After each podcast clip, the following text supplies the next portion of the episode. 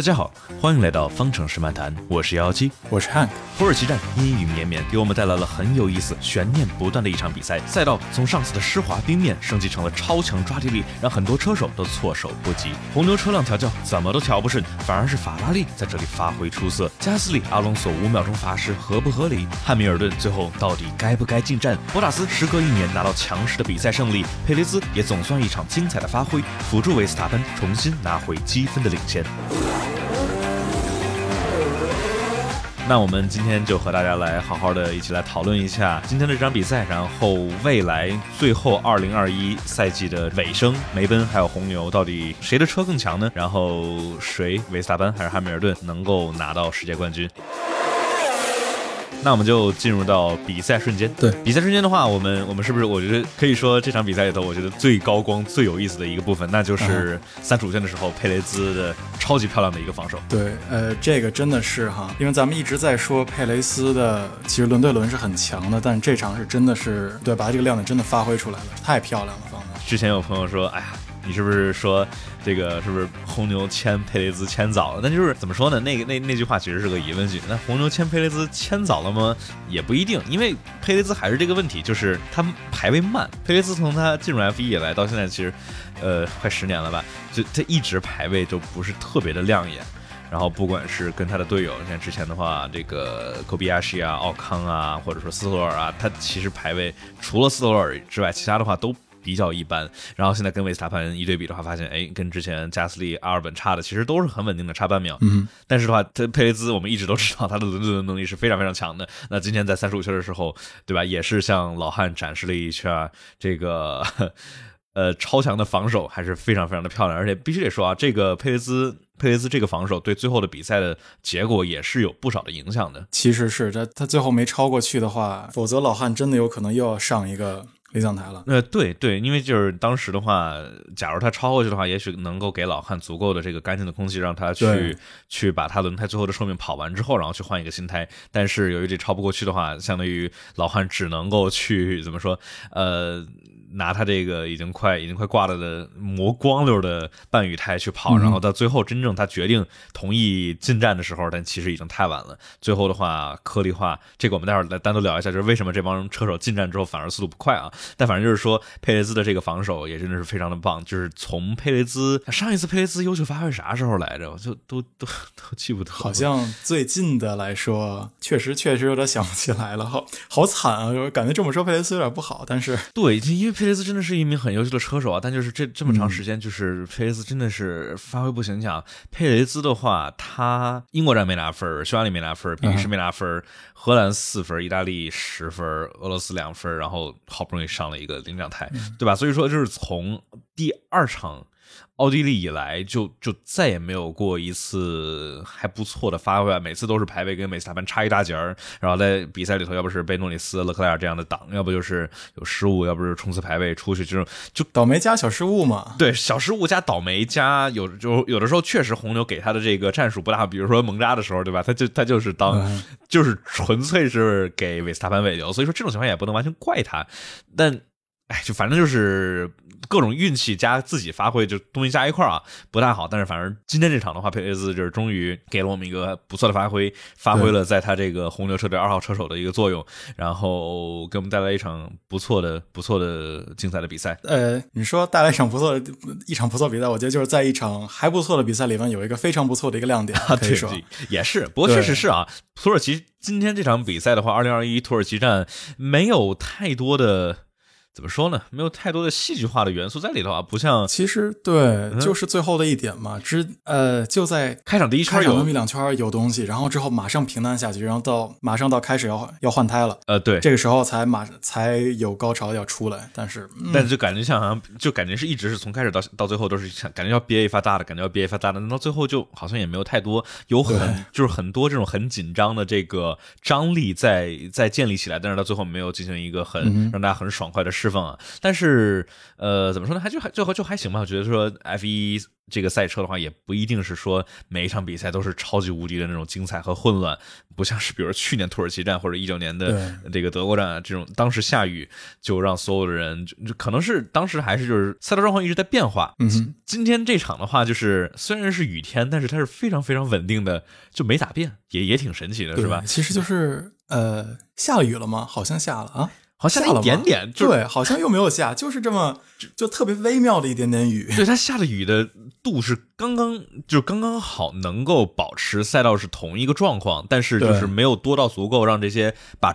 雨这个半雨胎磨光了的车手，比如汉密尔顿，比如勒克莱尔，或者说奥康，没有让他们说能打滑，这样对对对，没有让他们会打滑，但又是没有说干到这些用新的这些这个半雨胎，然后会让轮胎过热的情况，就是就是我们稳定，非常平稳，感觉感觉今年下雨好多啊！你看，比如说什么俄罗斯啊、斯帕斯帕这雨，对，直接就没了，对吧？然后这个又下雨，就感觉我们之前老在求雨，但好像今年让我们发现，真的是 对，也不是所有的雨天都会好看，这雨天错比赛好看也是得有一些前提条件的。成，那我们说完这个，就是整场比赛好像就这一个非常精彩的一些超。当然的话，塞恩斯的话也是从从末尾一直超上超了上来。我们之后也会在亮点里头来提，就是说法拉利的整体非常优秀的发挥，包括法拉利的升级。那我们再说点什么比赛瞬间呢？我们可以来把这个比赛瞬间以及什么呢？以及这个 甩锅阶段，我们来放在一块儿。我们来说第一圈什么情况呢？呃，加斯利第一圈，加斯利和阿隆索的一个小碰撞吧，一个小接触。嗯，对，这个谁的锅呢？谁的锅呢？这怎么说呢？头头哥在上场比赛到现在这两周里头，也是一直在算是在吐槽。我觉得我们上一场比赛里头没太说，然后我们这块可以来一个小的跟进啊，就是什么呢？上一场俄罗斯站，不知道大家有没有记得，就是说头哥在第一圈的时候，他完全没有尝试走第一个弯，其实是二号弯的，其实第一个弯对吧？他完全切过去了。但更好玩的是，我们当我当时其实不知道，我们当时没有讨论什么呢？就是在这个呃出发的侦查圈，就是他们车手从车库。绕一圈去往赛道上面的这一圈的时候，头哥走了这条，就他已经他在侦查车的时候，他试验了一下 这一条线路，对他已经准备好了，他其实已经是非常准备好了的。然后他在之后，他也专门提了，就是说他表示他感觉之前的这些比赛里头，他在一号弯里头玩的太保守了，然后其他那些相当于在这个。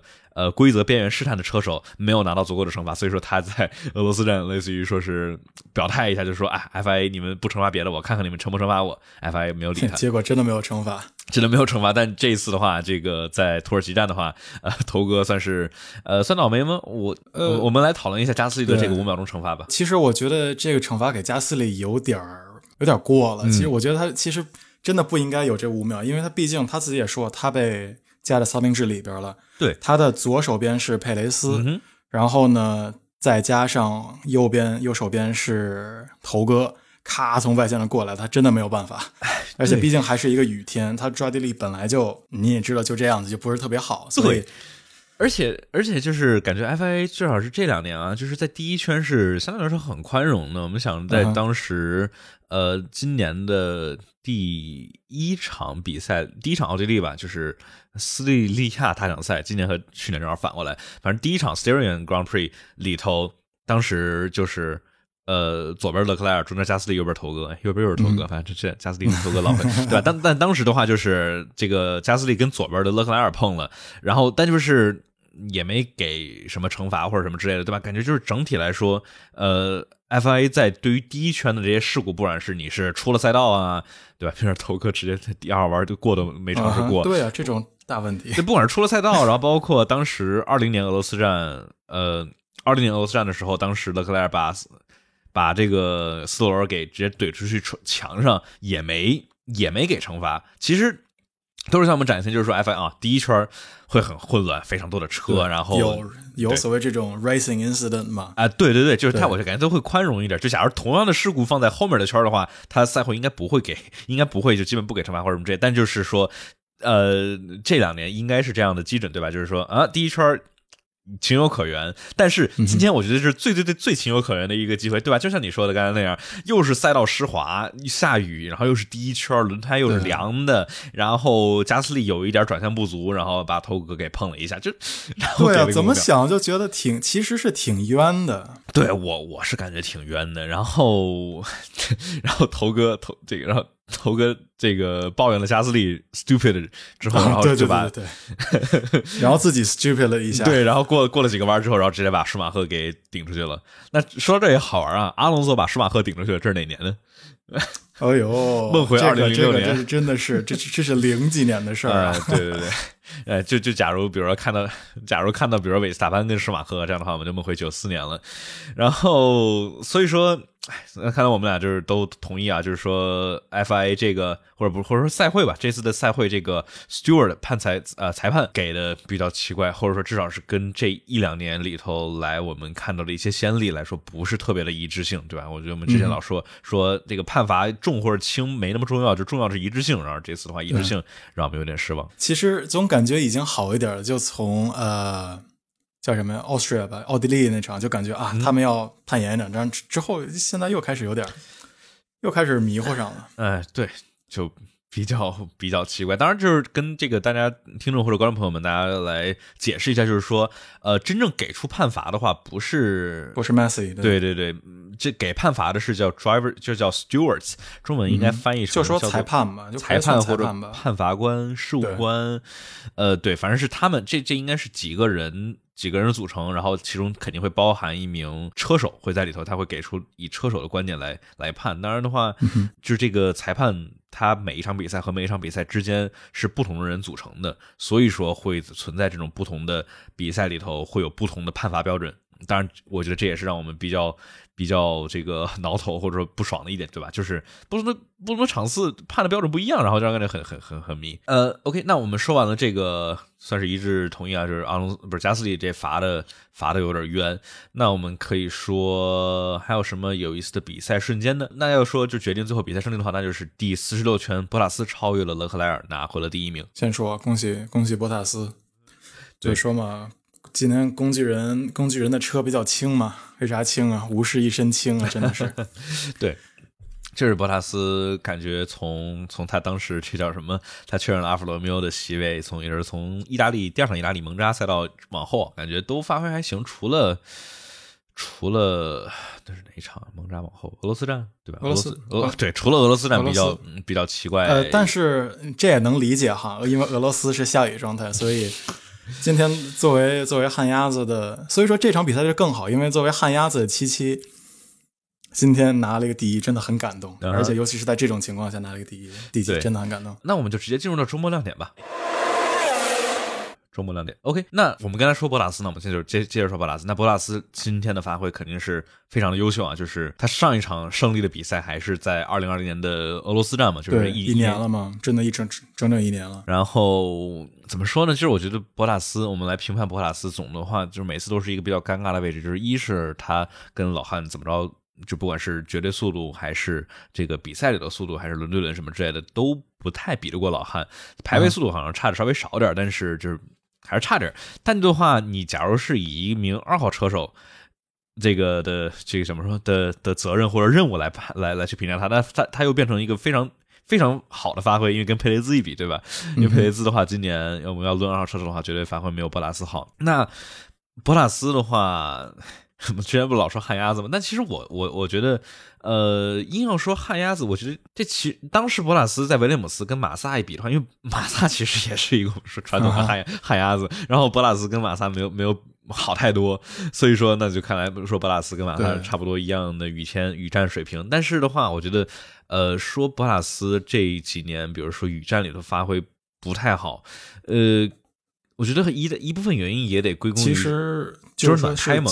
对暖胎，然后再加，其实今年主要今年这几场雨战的话，会给我们就更明显一点就从伊莫拉，嗯，然后再加上，哎，碰的是哪？伊莫拉他跟拉塞尔碰的嘛，然后呃，伊莫拉主要是他的位置能能落到那里，这位置也对对也是有暖胎这个问题啊，对吧？嗯哼。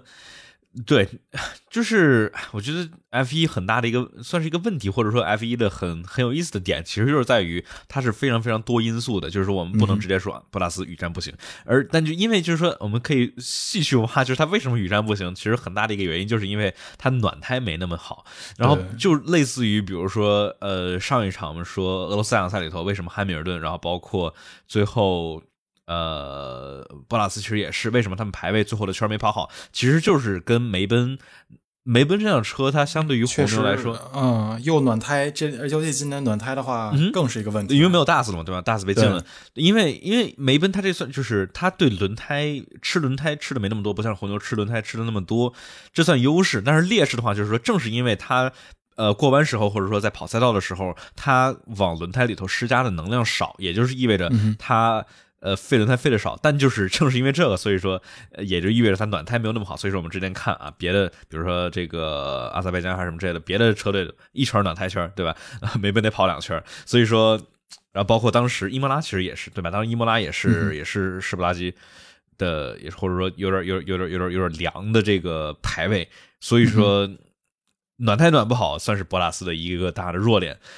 这这这就增益了一下被对对对，这就相当于加跟他雨天不好给揉在一块儿了。就是说他暖胎暖的没那么好，然后梅奔这辆车本来就不好暖胎，然后再加上他可能雨天不占优势，然后加一块儿，我们就给我们的一种就是博拉斯是旱鸭子的感觉。嗯哼。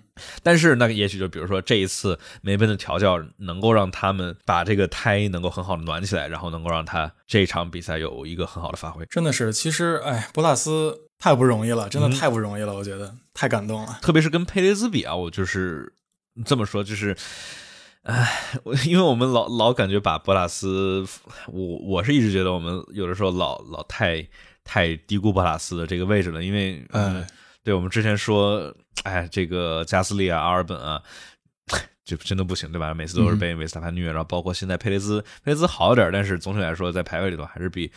还是比 维斯塔潘差的非常非常多，呃，但是博拉斯的话，虽然他比汉密尔顿差的有一定差距，但是他能够顶住这种压力，嗯，这么算是很稳定的开五年在梅奔，对吧？今年是他第五年在梅奔，对，我觉得这也是心理非常强大的一个点嘛，就是说。当你知道你基本上没有太大可能能够战胜你的队友，你的队友其实就是比你强那么一点的话，但你还是能够有足够的心理的意志力去每每一场比赛来去认真的去学习、去练习，然后去发挥，然后去去争比赛的呃名次什么之类的，我觉得也是也是挺令人敬佩的一点吧。但是还是觉得今年这场就也有在就再有说几个，在作为二号车手，有的时候把 Max 直接放过去，就是说就是说直接放过去嘛，嗯，打打打引号的这种，但。就确实是可以有点往有点往下走，他肯定是在努力，这是没有的，这是没有问题的，绝对是，当然很厉害的。这就是就是博拉斯的最大的槽点。我其实我觉得都不是说他语战，其实就是他轮对轮能力轮比较差，然后特别是有时候防守，特别是比如说今天防，当然今对吧？今天的话，今天的话，这场比赛里头很好的防住了 Max 韦萨潘，其实其实今天没有任何的。没有任何机会超，因为完全没有，从来就没有进过一秒以内。对，因为车辆的性能，对，除了除了开场第一圈起步的时候，其他的话都。都离得老远，就是维斯塔潘要想加速的话，博拉斯都有足够的速度来进行响应。对，所以说就是维斯塔潘就根本拿没办法。当然也跟今天这这场比赛里头那个红牛的车有关系，这我们待会儿也会单独来给大家解释为什么为什么这场比赛里头红牛的车好像一下子就差了这么多。但就是说，必须得说博拉斯这一场，我觉得实至名归，非常漂亮的一个发挥，在汉密尔顿没有能在前面的情况下，然后能够稳稳的拿住比赛的胜利，然后防住不是防住吧，反正就是说控制好整场比赛的节奏，然后呃。为梅奔拿到了这个应该是二十五加一分，一共二十六分，对吧？最后最快圈。接着说，呃，中国亮点，我们除了除了博塔斯中国亮点之外，还有什么周末亮点呢？哎呀，其实也可以说一说红牛三号车手 红牛这反正这几个人基基本都是红牛的小车手，差不多差不多，对对对。对角田的发挥其实挺超乎想象的，呃，对，真的真的他。他防他啊，汉密尔顿真是超不过呀！这辆红牛，这两辆红牛，他真是有点不好超。嗯，对的，对的，对。而且主要是一般的话，我们都会觉得啊，哎，加斯利应该会防，应该会防那什么一点。那角田估计就哎呀，直接就过了。那没想到今天角田非常硬气啊！我觉得可能也是跟这一场比赛里头这个小牛的调教也是。挺优秀的。我们从这个排位里头的的加斯利的好成绩，对吧？加斯利在排位中拿到了第四的好成绩，然后角田，角田多少？角田第九吧，对吧？对，角田第九。角田最后出了一个失误啊，这我没办法。对对，嗯哼，就是让我们感觉还是不错。就是角田，然后包括加大时其实也是非常棒。当然的话，对，觉得最后在正赛里头的那个五秒钟，让他算是算是损失了名次，对吧？因为假如不是那个五秒钟的话，他可能。你还有可能能在汉密尔顿前面，我觉得有可能哦，真的是对。哎，但是问题是现在又回到了加大是第六名，又开心的是加大是第六名，加大是加大是稳定第六，跟乐老四和加大六是吗？对，加老六，乐老四。呃，就对，就加斯利还是啊，我们就每次都说的，感觉每场比赛我们都要，就除了加斯利有时候倒霉，或者说什么，你看，比如说当时蒙扎的话，那个排位出去了或者什么之类的，加斯利都很稳定的，很稳定的，很棒的发挥，然后就搞不清楚到底是。到底是这个呃呃呃，这个小红牛这个车到底是什么样的，对吧？对，那而且加大是真的是在开着，加大是现在已经是十五比零了。十五比零，角田排位了，就是说没有任何一场的话，角田比加斯利快，这已经是在就连马泽平都有两场比比施瓦赫快，角田是角田是现在是被被被剃秃头的，还暂时是不知道什么时候能够。加斯利真的是在在小红牛真的是很算是如鱼得水，然后在很他的在舒适区里头嘛，然后就能够有很好的发挥，然后每一场比赛里头都都是非常的棒。哎，那那我说一个周末亮点，我说个周末亮点就是说，呃，法拉利，就法拉利的话真的是非常的非常的棒。然后这里的话，法。法拉利其实是呃加了法拉利这这场不是给塞恩斯换了引擎吗？然后之前之前是给之前给勒克莱尔换引擎，对，据称这个新的引擎有。二十马力的提升，所以说是相当大了，就相当于呃梅奔和本田的引擎动力。但是的话，现在应该是只解锁了八马力，然后应该是剩下的这些应该会在之后才加进来。就是这么来看的话，应该就是我们来明年之后引擎冻结，看起来还是挺不错的。梅奔、本田以及法拉利的三家的引擎其实都是差不了太多。不知道奥 p 在搞啥，不知道雷诺这个引擎这个怎么回事，可能还没掏出来，不知道啊，这不知道啊，这很奇怪，因为而且反正雷诺他们也没有任何的客户车。对，所以说也不知道，也不知道怎么回事吧。反正至少这三这三个场是能够差不多的，所以说我也很期待，就是二二年之后新规新的启动规则，然后能够给我们带来什么样精彩的比赛。但反正就是说法拉利的话，我们能够看到，因为这这整场里头似乎法拉利都是选了偏低下压力的。这个配置啊，所以说在排位 Q 三的时候，我们之前要看勒克莱尔，勒克莱尔思路不行，然后最后哎第四，就就特就特别突然，就感觉当时当时这个 Sky 的解说都已经已经开始总结了，然后准备开始总结这场排位，突然勒克莱尔啪说马上刷出来一个第四，也就第三啊，这场对对对，真的是太凶了，对，呃，勒克莱尔最后。就勒克莱尔最后边第四嘛，然后 Great Position 就他排位的排位是第三嘛？啊，对对对对，因为因为汉密尔顿掉下去了，对，汉密尔顿在往下走，对，没错，对，所以说我觉得还是很期待啊，就是法拉利的话，从二零年的低谷，然后回来，算是一年里头吧，就是说从从算是第第五、第六强的车，然后回到现在再跟迈凯伦再争第三，争第三四，真的是。然后在这一场里头，很明显是比迈凯伦强，因为我们强很多，其实今天强很多。这个亮点说完了之后，我们是不是可以来讨论一下？我们这个环节叫“纵观全局”杠比赛花絮。没想好有什么更好听的名字，反正就是说，我们来进行一个讨讨论这个比赛的这个总览，就是说，我们来看这场比赛整个周末里头，然后来看承前转后的这个呃车队的一些变化、一些升级啊，然后包括一些赛道的一些小的意思的点。嗯哼。首先，一个算是一个比赛花絮什么呢？今天是世界糊糊日，就是这个 燕麦糊周日，周燕麦周燕麦周日。对，呃，燕麦周日谁最喜欢的这个食品呢？是博塔斯。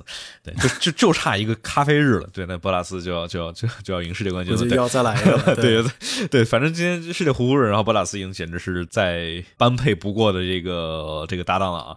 然后挺有意思的。然后还有一个是什么呢？就是说，我觉得很多朋友在感兴趣的就是说，这个赛道抓地力。去年土耳其站可以说是最滑溜的一场比赛，没有之一。为什么呢？是因为去年二零二零年土耳其大奖赛赛道他们重新铺了一下这个路面，然后这个路面的铺装啊是在比赛开始前的十天。前才完工，所以说就是完工没多久就开始跑，然后这个时候赛道上面还有相当多的这种呃没有固定住的沥青，散的沥青啊，对，这个沥青在表面上会特别特别特别滑，然后所以说当时在 FP 一、FP 二的时候，当时还是干地的时候，这帮车手们就开始各种的这个去越野去。然后之后开始下雨了，然后就 就开始转圈，对吧？博拉斯在那个正赛里头完成了五连转，所以说他今天的很漂亮的发挥，也是完成了一个很好的对自己的当时去年这个糟糕表现的一个救赎啊！救赎，对对对，很棒的这个挽挽回了当时，哎，真的是去年的话，维斯塔潘维斯塔潘都转了两圈，然后包括对吧？当时维斯塔潘追佩雷兹也是今天他队友的时候，也是在追佩雷兹的时候转了一圈。当然有一个有意思，就当时其实维斯塔潘有一圈转，其实也跟他当时队队伍调。他前翼调错了，把他的这个就是我们说的是去年啊，就是说他前翼两边的角度调成不一样了，一边高一边低，然后让他的车非常难开，我觉得也是挺好玩的一个点。但反正就是说，今年的话，土耳其站这个赛道抓地力有大幅的提升，但是呢，有意思的是。抓地力大幅提升，好像对所有车队不一定全是好的。为什么呢？因为红牛和迈凯伦的车辆性能相对于别的他们的竞争对手，比如说呃红牛相对于梅奔啊，然后或者说迈凯伦相对于法拉利，他们的性能反而下降了。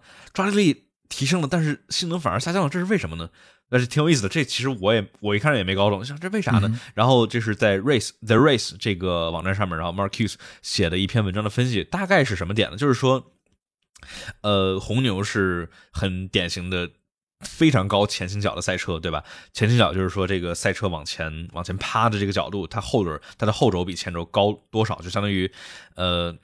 屁股翘嘛？对对对对，就看谁屁股更翘。对，红牛是屁股翘的最高的，就是红红牛算是最开始开创这个高前倾角气动概念的一个一个车队。然后呢，迈凯伦虽然前倾角没有像红牛那么高，但也算是高前倾角的那一波设计理念里头。前倾角低的话是什么呢？比如说梅奔呐，或者说这个阿斯顿马丁啊，之前的 Racing Point，那 Racing Point 是超的 W 十，所以说很自然的低前倾角。因为在之前面 Racing Point 或者 Force India 在一九年的时候。呃，他们用的是高前倾角的概念，这也是为什么很就大家一下就看出来，Racing Point 当然二零呃二零年是超的梅奔，就是因为它一年里头从高前倾角换成了低前倾角，对吧？那这个高前倾角的话，它对这个前轮和后轮的抓地力的这个比例是很关键的，就是它这个调教里头，它这个轮胎抓地力，就是你的前翼和呃尾翼的下压力比例是这个窗口是比较小的。对吧？因为你在过弯的时候是希望达到一个轮胎一个很一个怎么说呢？一个恰到好处的一个侧滑角，差不多在 F 一里头差不多三度左右的侧滑角。但是的话，呃，这种高前倾角的赛车，比如红牛或者迈凯伦，他们这个侧滑角的这个窗口是非常的小，所以说尾翼和前翼不好调。所以说，当这个抓地力大幅度增加的时候，F1 赛车它的后轮更宽，所以说它增加的幅度更多。所以说，在不动前翼和尾翼的情况下的时候，呃。它的后轮抓地力会相对于前轮来说有更多的抓地力，所以说在排。会转向不足，所以说在排位里头，所以在排位里头，维斯塔潘和包括佩雷兹一直在抱怨，这后面抓地力太强了，也就意味着就是前面抓地力不够，就不平衡嘛。就就是所以其实就所谓那个 rotation，对不对？他他转不过来，他是整个车。对他想转这个车，但是说他这个方向盘打的挺多，但是前轮没抓住，抓不住，因为后轮抓的太稳了。但正是这一点是为什么我们在练习赛里头能看见当时维斯塔潘还不如佩雷兹快，因为佩雷兹整年一直在一直在搞不清楚是什么，就是因为这个。红牛车的尾部其实挺不稳定的，维斯塔潘能够挺好的适应，但是佩雷兹的话就是就是有点有点有点虚。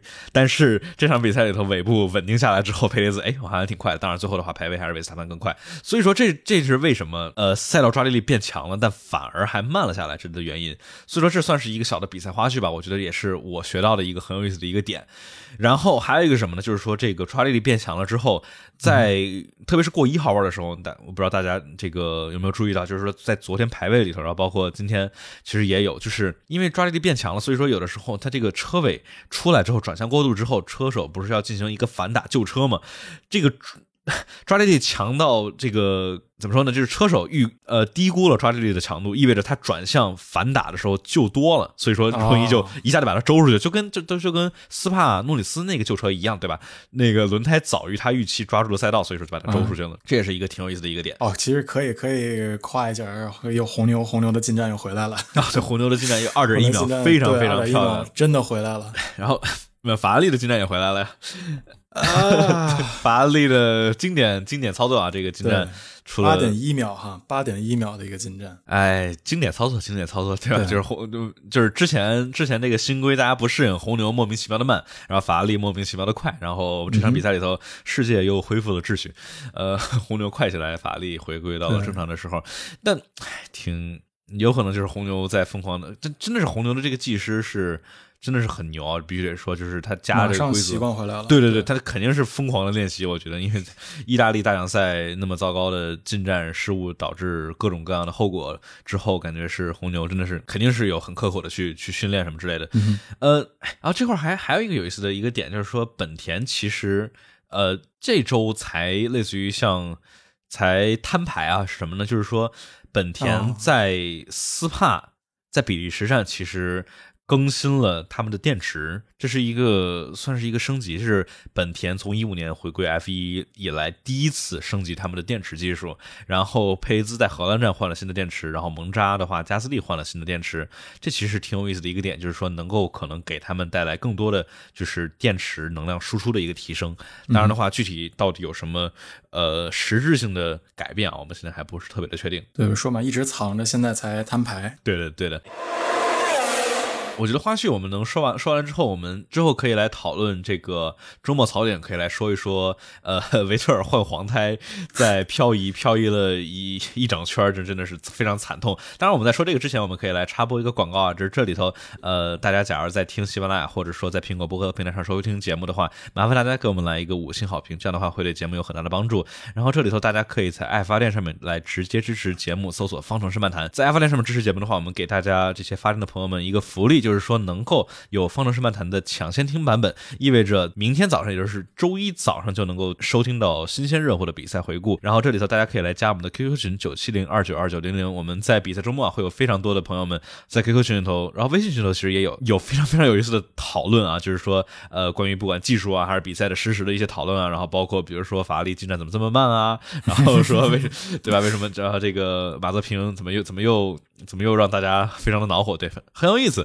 们的 QQ 群都有非常多很有意思的讨论，大家可以来加一下。就是这样，我们接着说回来，说周末槽点。呃，哎呀，其实今天槽点真的挺多的，就甭管是车队上的一些决策问题，还有什么其他的，太多了。我觉得这里边最槽点最大的就是这个维特尔的三十八圈的啊一个换胎，一个换胎的一个动作了。他不知道为何在其他人都在选择换上了半雨胎的情况下，自己应换上了换上黄胎。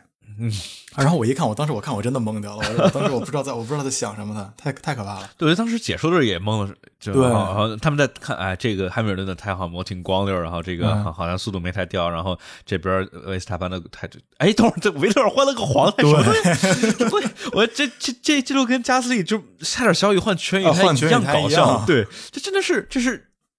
这是这是干啥来了？对，就是说你换换红胎，我的可能你可能要要软一点，我可能都换一下。但是他换了一个黄胎，他换了一个硬胎，我就，唉，就让人很挠头啊！就是，而且还有一个什么呢？就是说，比如说之前我们当时说那些赌一发大的，呃，俄罗斯大奖赛最后排位的时候，拉塞尔换换换红胎，对吧？然后塞恩斯也换红胎，这是我们能够看到整整个排位三个小节里头，每一小节赛道都会。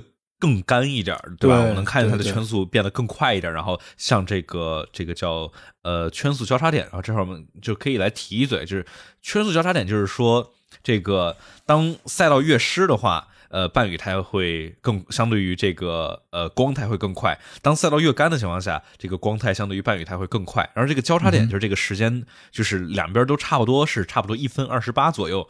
那今天这场比赛最开始大家跑是一分三十四、三十五、三十六左右。对。跑了四十多圈，还是一分三十三、三十四、三十五、三十六左右。就这个油量的变，油量从最开始满油，对，跟轮胎的磨损好像对圈速没有什么太大的影响。对，就就是就是所有的这些变量，对吧？你看一开始油是满的，然后之后油烧烧烧没了，然后这个最开始赛道上面没什么橡胶，然后之后有橡胶，然后最开始有水，然后之后水应该少点，这么多因素的变化，那。导致的最后就是说圈速没怎么变，对。然后所以说我们从从比赛最开始，然后到到这个呃三十多圈，我们一直能够看到赛道没怎么干。对，其实是这样的。而且呃，再说维特尔这个，因为整场比赛所有人的 team radio，嗯哼，他们的队伍语音都在马上马上队伍语音马上都在都在实时更新说啊，这里其实又开始有水，比如九号弯这里又开始有水了。其实是这样的，就就从到在最后五圈之前，基本上没有说有一个完全的，就是说干的一个干的一个赛车线，嗯哼，这样对不对？嗯。对，我觉得当时是是老汉吧，还是韦斯塔潘？他其实一直在一直在问嘛，一直在讨论说，哎，然后工程师说有没有，哎，有没有干的赛车线？就肯定就是想想知道赛道上状况，看能有没有可能换换光胎。然后每次这个工程师们得到的答复都是 没有，根本没有，一点都没干，还还湿的乎的。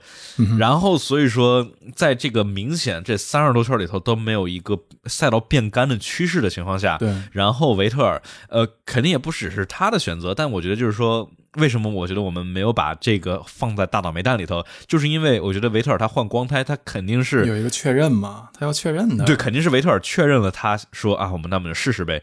那我觉得那最后没成功，我觉得维特尔也多多少少得背一点责任，就是说他最后拍板说我们我们我们来来来来搞这个。对啊，就维特尔自己也说嘛啊，it's not really working。所以就说到这个，他肯定是之前是有一个确认的嘛，就是啊。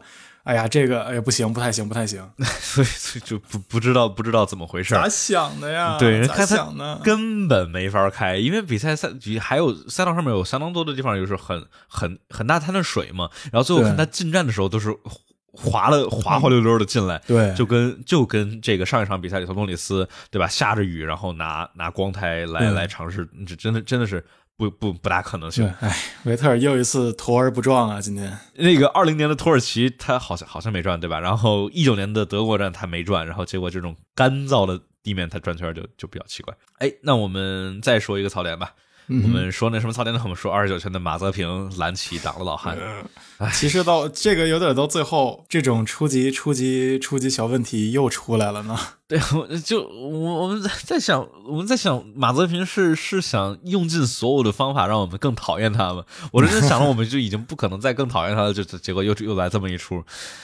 呃，就是对，就想到真的是走防守路线了，在在在十在十一号弯的时候，对我记得当时的话是在我们大家可以看，应该是在十对十一号弯的一个右手弯嘛，对吧？然后当时老汉看，哎，马泽平好像往左了，然后所以说老汉应该是当时是领先的，所以说马泽平应该应该给老汉让道嘛，对吧？所以说老汉想着，哎，我应该走正常走线，然后结果突然马泽平在。快到弯心的时候，哎，又回来了，就很奇怪。然后当时感觉这老汉肯定是抬油门的，否则就就追尾了。我觉得这算是是很糟糕的一个低级事。然后这里有正好有一个，就是为啥为啥为啥没给惩罚呢？我觉得这算是一个很大的明显对，咱们一直在说，就是呃，FIA 的这个 consistency，这个稳定，这个一致性嘛。对，一致性，对这个一致性。然后在这个时候，虽然我我能理解，咱们好像之前也有过这种情况，就是说你给不给了都无所谓，反正都是最后一名。但是我只觉得这种惩罚。该扔出去还是要扔出去的。对对对，就我就感觉就是，比如说那个有两个队友之间碰了，好像一般来说不会给，因为感觉就是那种有鞭尸的感觉，就是队伍已经有很大的损失，两个队友在那儿撞，然后结果你还再加个五秒、加个十秒，就那种鞭尸的感觉，然后。但然后就马泽平这其实也类似嘛，对吧？这反正他已经老墨了，你再加个五秒、加十秒，好像也都无所谓。但感觉就是这种，呃，我觉得他也再看看，就是说一圈里头挡，假如这是他第一次蓝旗的话，有可能没事儿，会一个警告，可能对，有可能给个 reprimand 或者给个啥的。但是，假如三次蓝旗没让的话，肯定就五秒了。嗯，反正让让我看的看的看的比较懵。对，主要也是在老汉当时在努力的往往佩雷斯那儿冲，结果咔被他挡一下，这也影响到，所以说也影响到老汉了嘛。但是这没给也没办法，他 FA 他们决定不给的话，嗯，哎，就我们会有点有点难受，但是还是这样，我就嗯，对的。然后那我们这块儿是接着说周末槽点，是不是可以说一下？说回到第一圈啊，说回到第一圈，阿隆索。阿隆索把这个，哎呦，加斯利对，阿隆索被，就说啊，我们还是带引号的，带引号的，被加斯利撞了出去啊。但是，然后之后，之后也不知道为什么他要复仇一下，然后，然后把舒马赫给打出去了啊。这舒马赫多棒了一个，对吧？那个他的生涯里头最高的排位十四名的一个一个非常好的成绩，头哥头哥把舒马赫怼出去了，这是。哎呀，上一次发生是什么时候啊？你看我这两个名字在一起还碰在一起。嗯，对，嗯，就是这还还算一个插播一个比赛花絮嘛，这不是应该是二零零七年的第一场比赛里头的前三名，第一名莱克宁，第二名阿朗索，第三名汉密尔顿，今年还在比呢，这都十三年了。哎呀，对。对，我想对啊，就是那个弹幕里头有朋友说说泽平搞四四，因为当时在那个葡萄牙站的时候，其实就有一个这样，当时 Toto 还直接向直接向 Messi 抱怨嘛，是吧？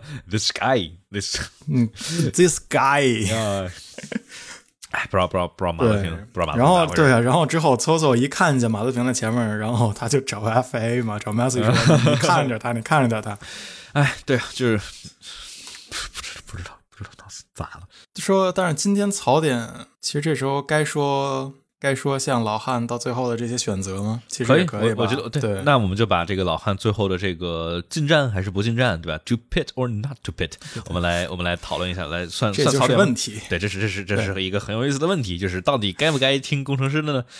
呃呃，今天呢看来好像我们最后看来好像就是听不听，好像结果应该差不了太多，对，结果是它只是一个。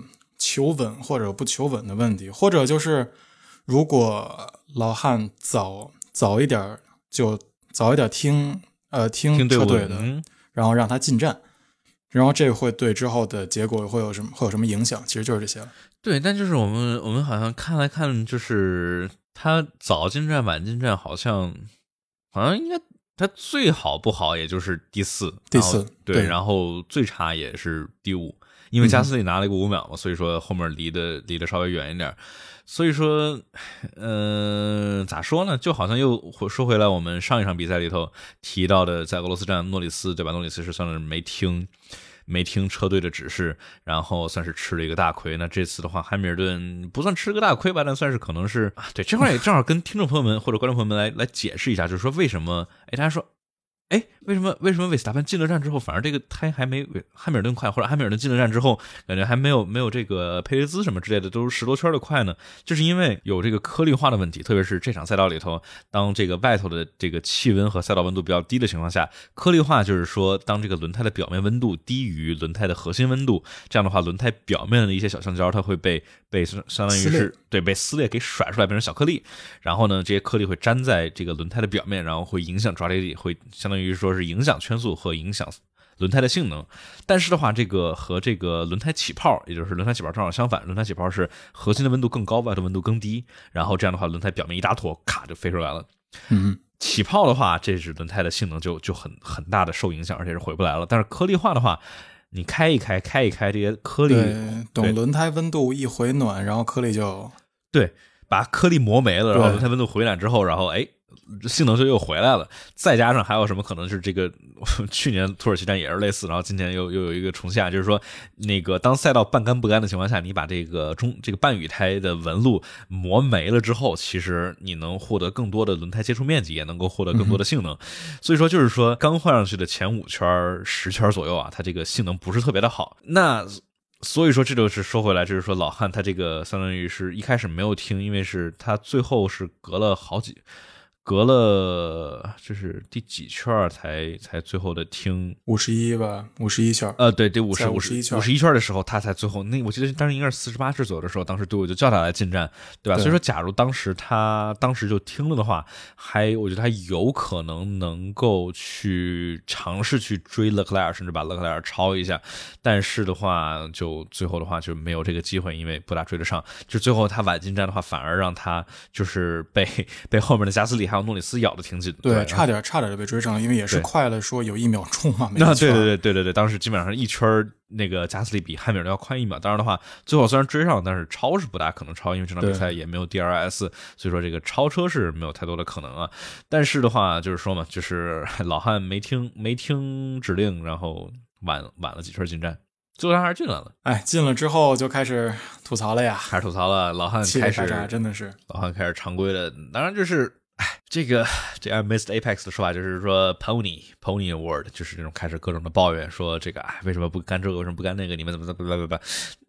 我觉得所有的射手其实都会这样。嗯，这种就是机会成本嘛。如果他干了这个，他就肯定会有就别的别的结果嘛，对吧？对。然后我觉得也跟也可能有这个一定的选择性偏差啊，就是说，因为汉密尔顿他是世界冠军，七次世界冠军，然后他现在在争冠军赛，然后所以说他的这些抱怨肯定会更有可能被广播出来。对，然后你说乔维纳奇假如跟队伍抱怨的话，我觉得估计不会被放。今天一天阿阿罗什么都没有听到，对我们只是在哪，只是看到这算一个槽点吧？就是说不知道里卡多咋了，就是在最后的话被两辆阿尔法罗密欧超了，就是很神奇的一个点。就是我们到最后其实到现在不是特别的确定啊，因为我们现在就是比赛刚完，我们就在录这个比赛回顾。我们到现在不是特别确定里卡多最后为什么是在最后几圈的时候被两辆阿法罗密欧超过去了。但是的话，就是呃，算是一个槽点之一吧。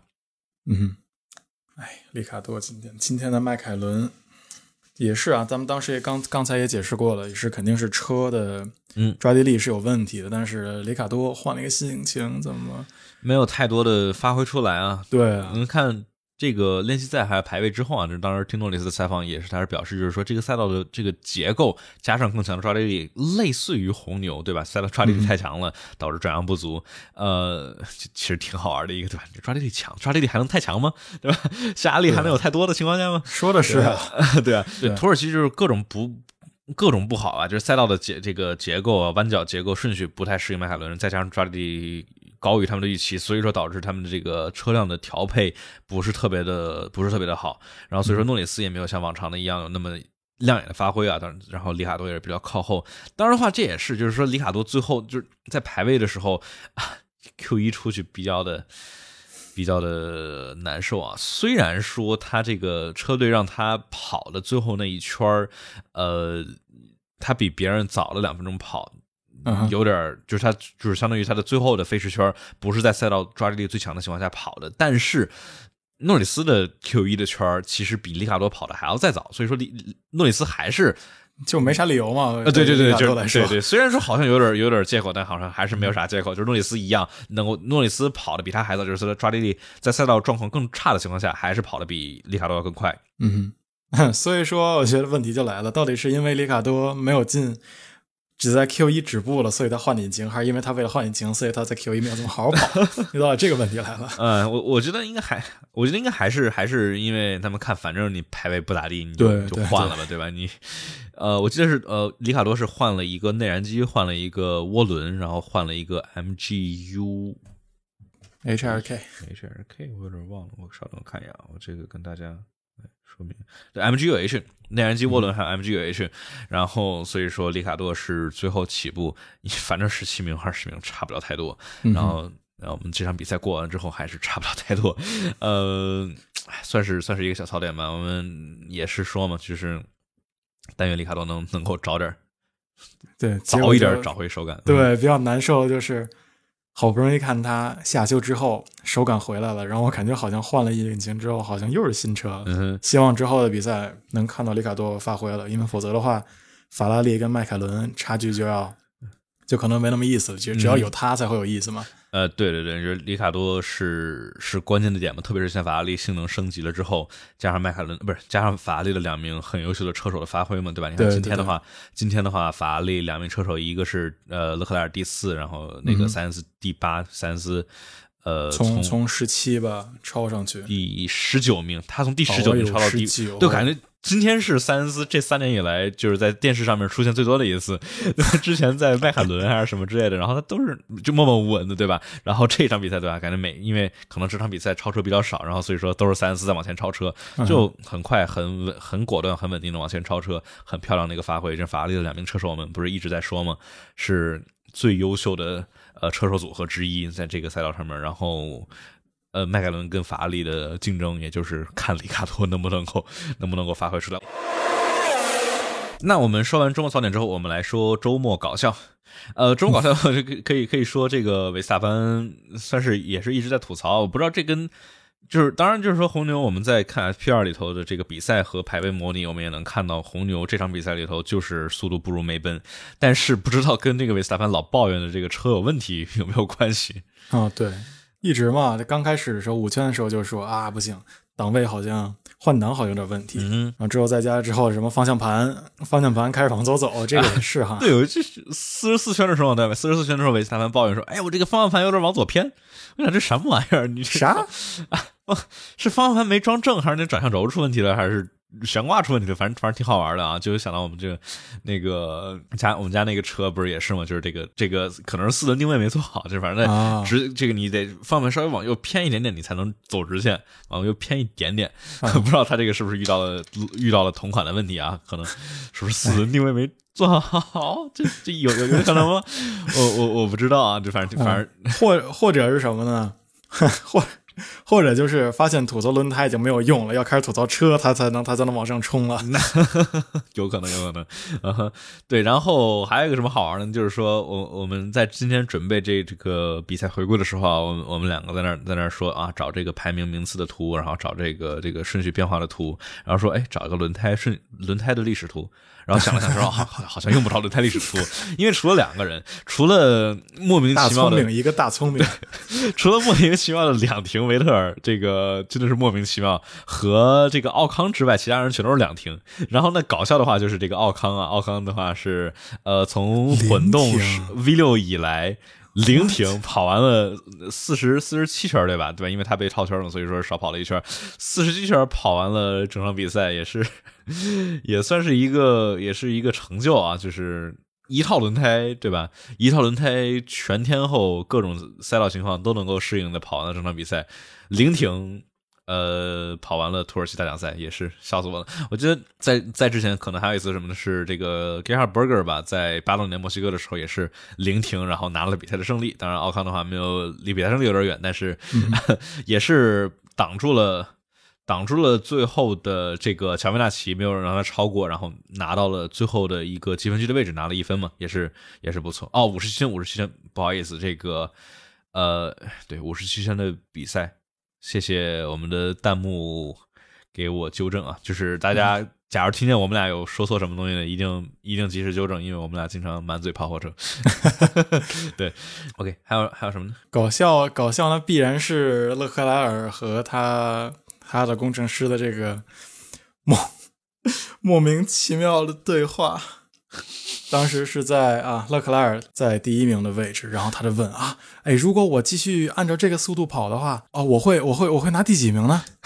然后他想的肯定是他要告诉他，他肯定知道他要被他要被布塔斯超，他可能在问他会拿第二、第三，他要问。Max 的位置，或者他要问 汉密尔顿的位置，然后法拉利这个莫名其妙的工程师就说：“哦啊，如果你这么跑，如果你在博塔斯前面，那你就是第一。”这不废话吗？这个我懵了呀！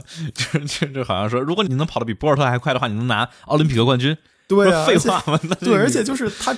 这所有人都知道他会被超，然后他还要来还要来说这个，天哪，太逗了！呃，就搞不搞不出，根本防不住啊！当时轮胎什么都差着呢。就像我们这个弹幕朋友有人说的哈，就是这个法拉利工程师听君一席话，如听君一席话。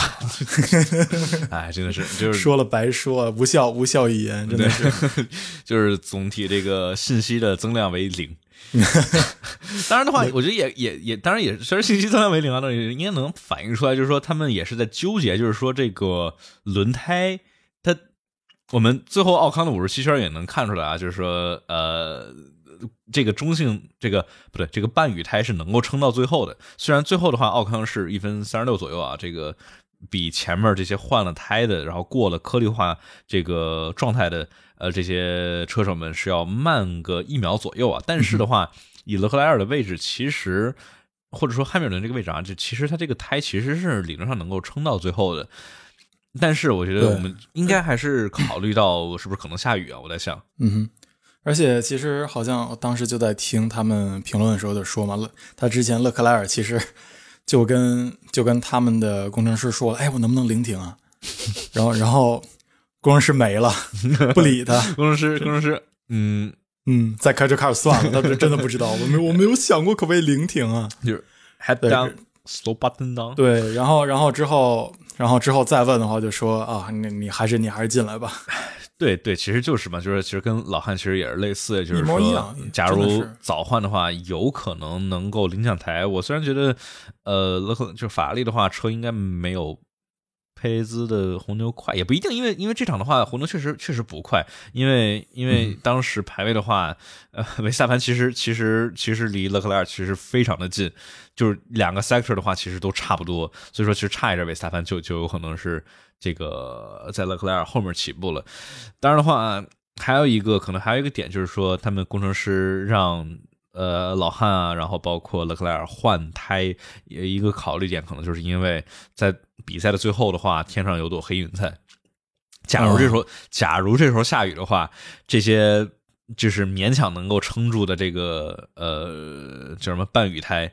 就就没有任何卵用了，因为它表面的这个纹都被花纹没有，对，已经完全没花纹，就没法排水了嘛。所以说，假如下雨的话，这帮就相当于在拿光胎跑。我们维特尔的这个操作，我们也看出来了，这种 下雨天光胎跑不是一个很快的一个操作啊。所以说，我觉得他们也是为了保险起见吧，一是防止这个轮胎磨损太过，二是防止之后下雨，然后这个光被磨光了轮胎没有办法应对，所以说是保险起见，然后来进站。当然的话，这也是我们就是马后炮猜测嘛，就是假如没进站的话，有可能这样，有可能那样。但是当时的话，也有可能这个进站也许就是最后的选择。对，其实就是嘛。这片云如果它下了一场大雨，就会像诺里斯一样 啊。我觉得我可以啊，就哎，就就就还是怕这种。如果如果汉密尔顿真的陀螺出去了，那他因为今天本来的话，按照就总冠军的积分来说的话，其实已经算比较。对梅赛德斯就已经算是在输了，然后对对，如果是输了不少。对，如果老汉他再出现什么一种小问题，或者说就像朋友们说的爆胎，嗯哼，或者再加上会有转圈的话，那就影响就更大了。对啊，就是哎，今天整体的话，我觉得这我们放在未来展望里头说吧。但反正就是说，呃，有朋友这个直播间里头有朋友们问，就是说。为什么最后不放不换光胎啊？但就是我觉得话，因为最后赛道我们在四五十圈的时候开始看到有一些这个就是明显的一个干的痕迹出来。对，但是我觉得主要的问题就是说当时。最后剩的圈数太少了，就是说没有足够多的圈数来让你能够进站损失二十多秒，然后拿你的光胎来去发挥。而且就是说，就算是五十一二圈的时候，你换光胎你也暖不起来嘛，太对，一是对对对，要不是暖不起来，要不是说你当时只能够跟这些呃半雨胎能够差不多保持一样快，你得再等赛道得再干一点，等那些半雨胎很容易都过热的情况下，你的光胎才能发挥优势。但是到这时候比赛一是结束了，二是你光胎你经过那些湿滑的地方，你有很出去冒的风险太大，对对对对，我觉得应该是他们考虑到这些点，所以说在最后就是到除了维特尔有点早之外啊，其他的话到最后其实也都没有换光胎。对维特尔那太早了，那那当时 太太太早了，当时真的是看都看不出来有这个对赛道上完全没有这么就完全有这么一条所谓赛车干的赛车线，根本没有，全是湿的。对。而且这种这种叫什么？这种呃雨天里头有一个干的赛车线，然后你拿这种光胎，其实也是挺挺危险的，因为你稍微一点失误，轮胎走一点点，对对对，直接完全没没抓地力。你压湿地压个两厘米，你你你一下抓地力的损失，你就转出去了，就就其实很危险，就很很堵。周末搞笑说完了，我们来说，我们可以讨论一下这场比赛中有没有大倒霉蛋呢？呃。就有吗？我觉得大倒霉蛋吧，就是还是那种算有但又没有，就是本身自己都是有点锅的。维特尔吗？还是对吧？就像维特尔，然后再加上老汉的这种，还是看到在自己的车里边的选择这样做的这个选择，所以我不能都不能说是倒霉，只能说就是决策决策决策让他们是这样做的，然后他们这样做了出了问题，那真的不能说他们倒霉，只是赖他们。对我们那个评论区都有很多朋友说阿隆索，阿隆索的话好像也能算倒霉，但好像之后他把舒马赫撞了，好像就抵消了，就对，就他确实是就算是赛道事故，然后他是两个人中，他跟加斯利算是他头哥算更倒霉的那个，他转了一个圈丢了一堆为什么，对对。但是呃，对我觉得要要说要说倒霉的话，也就也就也就头哥了。维特尔这算是队伍和他自己的决策的决策的失误。头哥小倒霉蛋，对小倒霉，真是不能说太倒霉，因为毕竟还是就赛就是赛赛场上的一种小失误嘛，这也没办法的。我觉得大倒霉蛋的标准定义，就比如说是摩纳哥站的博塔斯，摩纳哥站的博塔斯，然后开场是 Bahrain 的 Stroll 吧？哎，哎不是谁？被怼维特尔维特尔把奥康奥康把奥康怼出去，这种八零八零战，对，这这这对莫名其妙。其实这么一说的话，米克是大倒霉蛋了啊！对，就开的好好的，对吧？然后拿了他的 F 一职业生涯里头最高的一个，基本上被被头哥，被自己老爸的老对手，被自己偶像维特尔的老对手，残忍无情的怼了出去，哎。哦，对，维斯塔潘爆胎那场，那那也是非常标准的大倒霉蛋，就是对，就跟那个是真的，就是那就是要说博拉斯跟别的车没关系，对，就是他自己的胎。对，你要说博拉斯那个的话，勉强还能说可能是车队技师的问题，但是 维斯塔潘那就是贝莱利的问题了。对。那我们说完了大倒霉蛋，我们是不是可以来说未来展望？我们来讨论一下，呃，二零二一赛季如此精彩，这个汉密尔顿、维斯塔潘来回交错，这个世界。车手冠军赛的领先啊，现在是又回到了维斯塔潘的手上。然后最后的这几场比赛里头，红牛和梅奔到底谁的车更强？哎呀，期待一下美国站了吧？就对于我们非常不不友好的几场美洲的美洲的比赛。哎，我们把这个二零二一的这个时间表来看啊，下一场比赛是十月二十四号的美国站，再下一场是十一月七号幺幺七的墨西哥站，呃。嗯哦啊，十一月十四号的巴西站，十一月二十一号的卡塔尔站，十二月五号的沙特阿拉伯站，以及最后一场比赛十二月十二号的阿布扎比站。所以说这些场比赛里头，我们还剩还剩几场呢？还剩一二三四五六场比赛。最后的六场比赛，我们来可以讨论一下这个谁的车更占优势，然后讨论一下，一是争冠军赛，二是比如说第三名的争夺，对吧？这个迈凯伦还有法拉利两个的争夺也是跟赛道很有关系的。然后我们来可以讨论一下周冠宇这个是不是彻底凉凉呢？然后呢咱们还是从美国呗，从哪先说一下美国站呗？看美国站的话，呃，怎么说呢？我觉得得看这大城之道，天哪！对，我就是我们之前的话，可能来想说啊，土耳其的话跟美国站其实挺类似的，就是那种高速弯、低速弯其实都有，然后应该是能够有一个比较好的这个。土耳其站怎么样的话，美国站可能怎么？但是土耳其站的话，呃，我觉得比较反常，因为就是梅奔和红牛之间的差距跟就不太一样。但我们本来期待的是，本来期望值是这种，呃，各种都有的话，两边车队应该是半斤八两。但是应该是跟这个不管是呃状况，比如说气温啊、赛道温度啊，还是赛道抓地力啊，这个就让红牛的调教就就没调出来。嗯，所以说性能差好多。最后，维斯塔潘应该是比汉密尔顿是排位差了点三左右吧，反正差距还是挺大的。然后美国站的话，抓地力赛道抓地力应该没啥区别，但是有什么问题呢？美国赛道非常非常的颠，就是 呃上一上一次我们去美，而且还有一个就是说，就是因为土耳其站至少。去年还去了，虽然去年去的这个经验卵用没有，因为赛道表面完全变了。但是的话，美国站的话，其实我没去。上一次去的话还是一九年，一九年的话，当时维特尔的话，一九年的话，那个赛道颠的直接把维特尔的悬挂给颠颠颠断掉了。然后，呃。当时他们这个跑这个摩托车 MotoGP 的时候，好多这车手也是抱怨说，这个美国站的这个呃赛道颠的已经都就非常非常的难搞。就为啥它这个赛道颠呢？就是因为奥斯汀奥斯汀这个 COTA 这个赛道啊，它这个选址比较有问题，选了一个挺便宜的地儿，就是地皮便宜。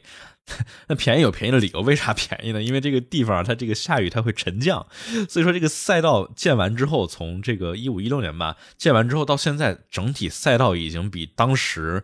整体的海拔已经降了一米之多了，就赛道它整就沉下去一点，真的很多。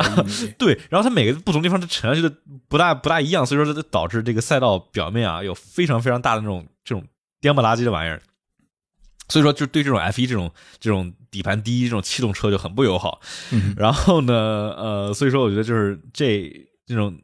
跟街道赛其实有点类似啊，就是说，呃，非常的颠簸，但是它又不是街道赛，它是一个专业的赛道，所以说，这个到底谁的车更快，谁的车能调得更好，真真不一定。我们真的在看，我觉得这真的很难去预测。它不是说这个赛道表面有一米的大坡啊，这就没法开了。它是整体的赛道，是整个赛道往下沉了一米，但就是说有的地方沉的一米一米一，有的地方沉了这一米，然后所以说赛道表面就颠的比较多。然后再往后的话，墨西哥站。墨西哥站是传统的这个红牛的强项赛道，呃，为什么呢？其实一般是有两几个几个原因啊。一是本田的话，在海拔高一点的，比如说呃，去年我们看呃，当然一九一九年的时候，墨西哥的话，梅奔的梅奔的性能还是还是还是挺不错的，就不像在之前比啊。但是说墨西哥的话，是整个赛季里头海拔最高的一个分站。然后，所以意味着什么呢？意味着海拔这么高，意味着空气特别稀薄，意味着引擎制冷是个大问题。因为引擎制冷需要空气，空气进来才能让引擎去冷却掉，对吧？因为需要空气把这个热量带走。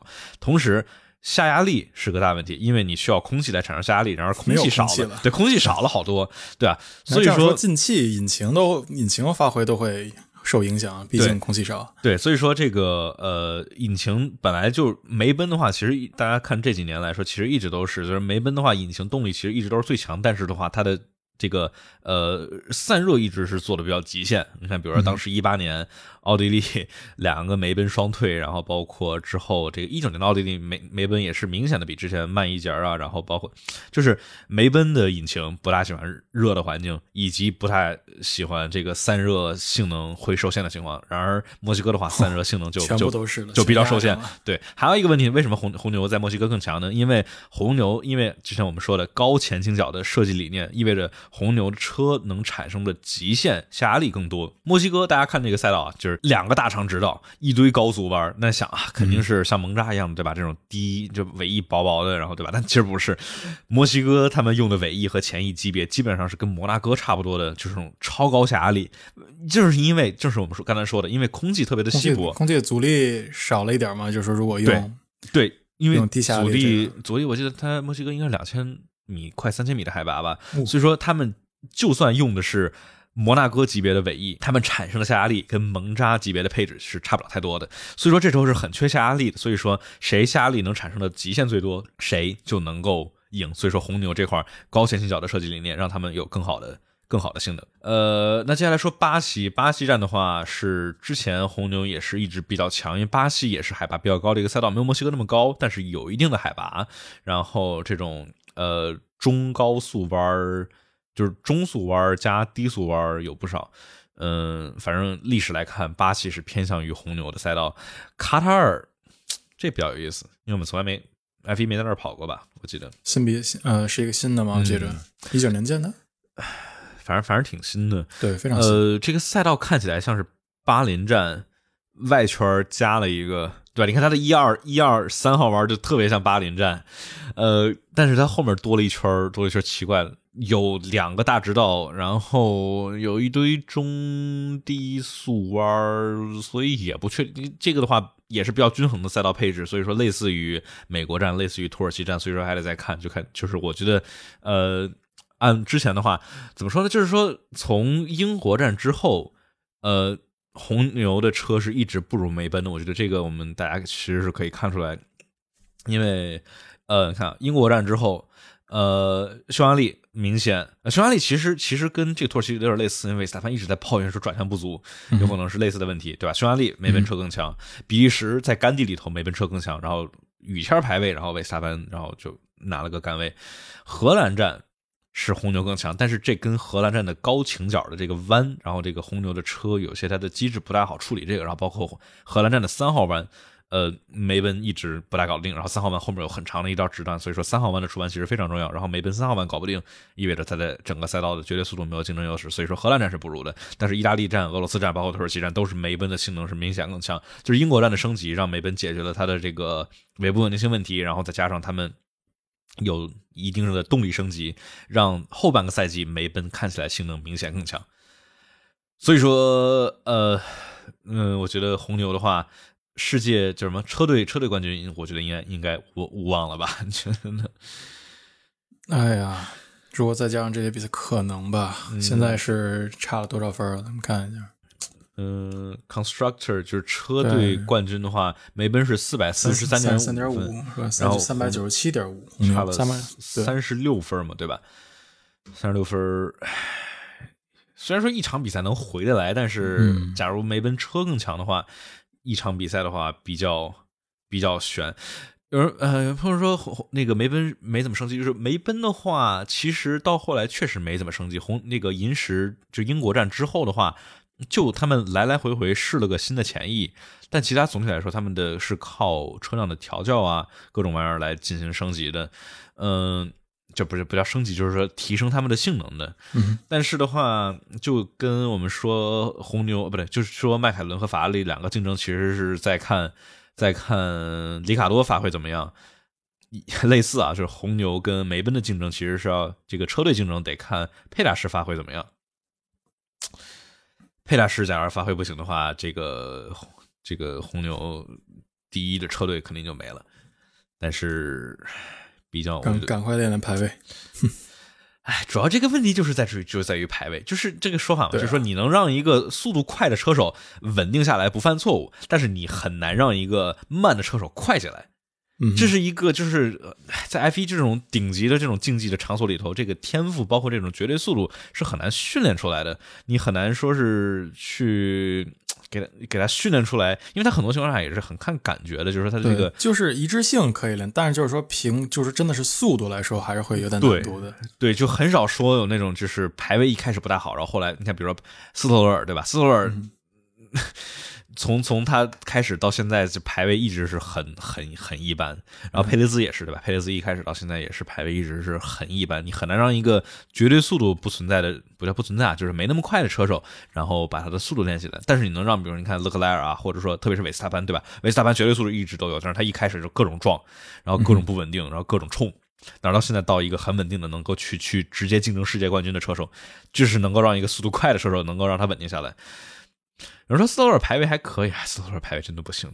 斯托尔的话，呃，当时跟当时跟马萨，然后之后跟斯特斯洛金嘛斯 r o t k i n 然后跟佩雷兹比，就他跟佩雷兹这个排位不大好的车手来比的话，他排位都没能赢。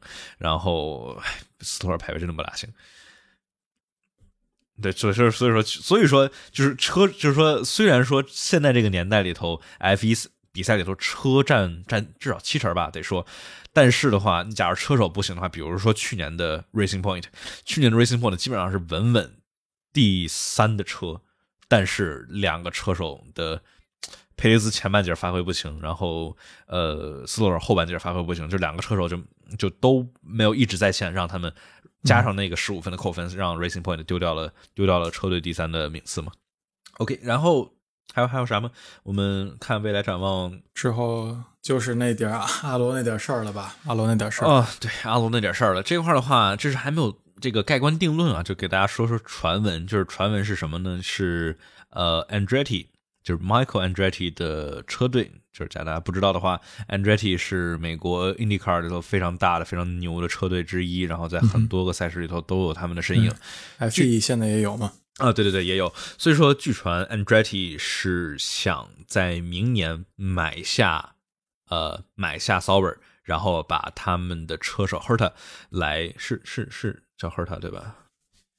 叫 Colton Herta，嗯，反正是想让 Colton 来去参加，呃，到阿尔法罗密欧，也可能是到时的 Andretti 的第二席位吧。所以说，这时候让我们想到，哎，是不是？是不是车冠宇彻底凉凉呢？不知道呀。但是总是觉得这种一年在下一年就买，感觉还挺 挺难的。说把整个这种东西买一个车队弄那么快，但是对。可能是投资吧，因为我觉得就是说大大头投资。对，因为是现在 Peter Sauber 啊，就是包括现在就是主要赞助 Alfa Romeo 也就是 Sauber 的这个这个，就是如何成为百万富翁呢？这是一个非常快捷的方法，就是买一辆 F 一车队就能成为百万富翁了。因为你买了一辆 F 一车队的话，你就能瞬间从千万富翁变成百万富翁。F 一车队搞一辆 F 一车太花钱了，然后就很难去赚钱啊，然后。那看来 Andretti 是是想类似于重新回归到 F 一的这个世界里头，嗯，一年进来也不是不行，因为他因为这些基础设施他不像是重新新建一个车队嘛，呃，不像是当时哈斯，对，毕竟是把现在的这个车队是转换一下，然后在现在一个其实挺确信的情况下，一个新的就跟现在呃威廉姆斯的状况，对吧？威廉姆斯的话是多尔顿的这个投钱进来之后。算是有挺不错的一个提升，然后到时候 Andretti 来进来的话，不知道能不能让这个 Alfa Romeo 也就是 Sauber 很有历史的一个车队，能不能够有一定的提升啊？当然就是说有意思的点是，这个 Herta 他他超级驾照不知道够不够？我其实也没太搞懂。就是是这样的，就是超级驾照之前的话，应该是就是最近的三年，比如说二一年的话，应该是一九二零二一年三年的话，你的所有的比赛给你的积分加起来必须得够四十分，包括你你跑 FP 一啊什么之类的也能拿分，你得够四十分，你才能够获得超级驾照。但是新冠之后，FIA 稍微放松一点，是变成就是你过去的四年里头选三年分最高的，所以说。h e r t a 的话，他应该是一八年的 IndyCar Indy Light，然后二零年的他他一九年没太跑好，二零年的 IndyCar 他第三，然后二一年的就是今年的 IndyCar 他是第五，所以说这些加起来他应该刚刚好四十分。但是有一个问题就是说一。八年的他的 Indy Light 可能不算，因为没有足够多全职型的车手参加那个比赛，所以那个赛事可能不一定算，所以也不是特别的清楚啊。所以说，假如那不算的话，他就应该是三十二分。有人嗯，当然有人有人有人说，假如他三十二分缺那八分的话，他可以从现在土耳其站往后每一场比赛都参加一个 F 一，然后就 攒够攒够八分。所以说，呃，就硬就硬加呗，就硬对对对，就把把莱克宁的位置占了。哎，不是，不过不过这个 Herta 这个这个形象跟跟乔维纳奇学也挺像的，也是长发，对吧？从从意大利从 Italian Jesus 变成 American Jesus，呃，哇塞，这这全是 Jesus 了，他们这直接变成 就阿弗罗缪福音车队，福音车队。当然，就是说有有有人问，就是说 Herta 他这个水平怎么样？他在之前跑过，就是因为 IndyCar 和这个 F 二、F 三，就到 F 一这块的不是太是一路子东西。呃，当然都是单座开放轮赛车，跟那些房车啊、跟耐力赛什么之类还是有一定区别的。呃，赫尔特的话，当时在英国 F 三区域性 F 三跑过一段时间，一六年跑过，然后之后的话，我看啊，当时在一六年的时候跑过这个，然后呃，一四年的时候跑过美国的 F 两千，一七年之后就跑去跑 Indy 去了，去跑 Indy Lights，然后之后跑这个 Sports Car，就是这个。Sports car 中文怎么说呀？Sports car，嗯，房车吗？Touring car，Sports car，Touring car 房车，Touring car 房车。嗯，反正反正就是说，它没太在这个 F 一体系下倍耐力轮胎这块去有太多的训练，因为倍耐力这个轮胎吧，就比较难搞，就是它这个能够。发挥出完整性能的这个窗口非常的小，然后你得需要以很特殊的技术去照顾这轮胎，所以说，所以说 FIA 希望从就是正统的这个方式嘛，从 F 四、F 三、F 二，对啊，一路一路走上来，因为这些是能够最接近的，因为 F 二的话就是能够就是呃很接近的这个轮胎和规则和这些各种的操作其实都很类似，嗯嗯，从 Indy 来说的话，也就稍微远一点。对，就像格罗斯让他 IndyCar 跑的，呜，对，相当相当漂亮。所以说，对，从 IndyCar 再回 F 一的话，可能还是需要一定习惯时间，是吧？对，但就阿隆索也，毕竟阿隆索以前跑过。对，阿隆索的话，当时假如不是本田已经垮掉了的话，他其实能够拿 Indy 500的冠军的。对。但就是说，格罗斯让他毕竟是这么有经验的车手了啊，他有这么多去适应。赫特还是相当的年轻。当然，我记得他们我没有太关注印地，但反正就是说，他们对 h e r t a 的评价天赋还是相当的高的，说明年很有可能去尝试冲冠。然后啊，对，正好没说的一个就是 Andretti 签下来了格罗斯让，所以说就是明年格罗斯让在印地卡是很非常有意思的。当然，有没有可能这个通过 Andretti 格罗斯让重回 F 一呢？不知道。哦，这么回了好像也行哈，嗯也行啊，对吧？但我觉得我觉得没啥意义。就是格罗斯让，我觉得我觉得他在 F 一经对他自己说很开心的在跑印地呢，对，去在印地去争冠军，然后去争杆位这些东西没必要。我觉得我觉得他没必要了回 F 一。我觉得 F 一对于他来说没太大没太大，他已经在 F 一风光风光过了，当时在莲花什么之类有非常好的发挥，呃。那所以说，Herta 的话，假如他来的话，那就中冠宇就没戏了，对吧？但是的话，大投资已经有了，他们他那个有再大投资就没没啥必要，对，因为 Andretti 就应该钱拼不过 Andretti 的钱，对。但是的话，不知道他到底是哪年。假如他明年就来的话，那周冠宇是肯定没了。但假如他是后年才来的话，周冠宇也就明年的一年。但是，哎，不知道不知道怎么回事吧？就是 再看。其实这种一年也很痛苦，就。他跑一年，然后知道自己可以说命运是，嗯，就一年这种，但真的挺难受的。但也得看，比如说他的这个叫什么，他的发挥怎么样？假如比如说跑了一年，他跟博拉斯能够差不多，哎，那我觉得别的车队肯定会想，哎呦，嗯，这个虽然在 F 二发挥比较一般，又有一个七七可以啊，能跟七七比上速度的，说真的很不容易，非常不容易。对，因为因为。因为博塔斯算是能够少数能够跟也不叫少数吧，这就是跟韦萨潘差不大一样的，就是说能够跟汉密尔顿在排位上面有这个速度平起平坐的，其实车手也不少。你看当时罗斯伯格，呃，巴顿跟汉密尔顿的排位还是稍微差点，但是呃，博塔斯的话，博塔斯的话排位速度可能没有罗斯伯格那么好啊，但是博塔斯算是没有跟不跟汉密尔顿差太多，这已经算是一个很高的一个成就了。对。假如，呃，明年的阿尔法罗密欧二号车手能够跟博拉斯差的不远的话，是一个很棒的标杆，是一个很好的成绩。对，所以说我就说嘛，假如假如周冠宇能够，假如假如他进来的话，假如他能够跟博拉斯差不远的话，那说明他是一个很强的天赋。假如他被虐的话，那那就跑一年是一年，然后。这前提是他能进来，谁知道呢？对吧？之后再去哪儿就更不知道了。希望吧。嗯哼，我我们有朋友问啊，说这个皮亚斯特皮亚斯特里去哪儿的话，也不知道。之前前天吧，前天他们这个 Fred Vasseur，也就是阿弗罗密欧的老老板，不叫老板，车队经理，有人问他说说能有可能签签皮亚呃皮亚斯特吗？他说啊，皮亚斯特是是就是。他他给的回答说：“据我所知，Piastri 是 Alpine 年轻车手计划的，就给的很那什么，就反正话外之意就是应该没戏，应该不考虑。而且确实，因为 Sauber 他们有自己的 Teal Porsche，呃，也是他更年轻嘛，Porsche 才才十七岁嘛，嗯，呃，然后 Piastri 应该是十九岁，周冠宇是二十二三吧，还是更大？二三，忘二三二十二三嗯，周周冠周冠宇更大一点，对，所以说有人说。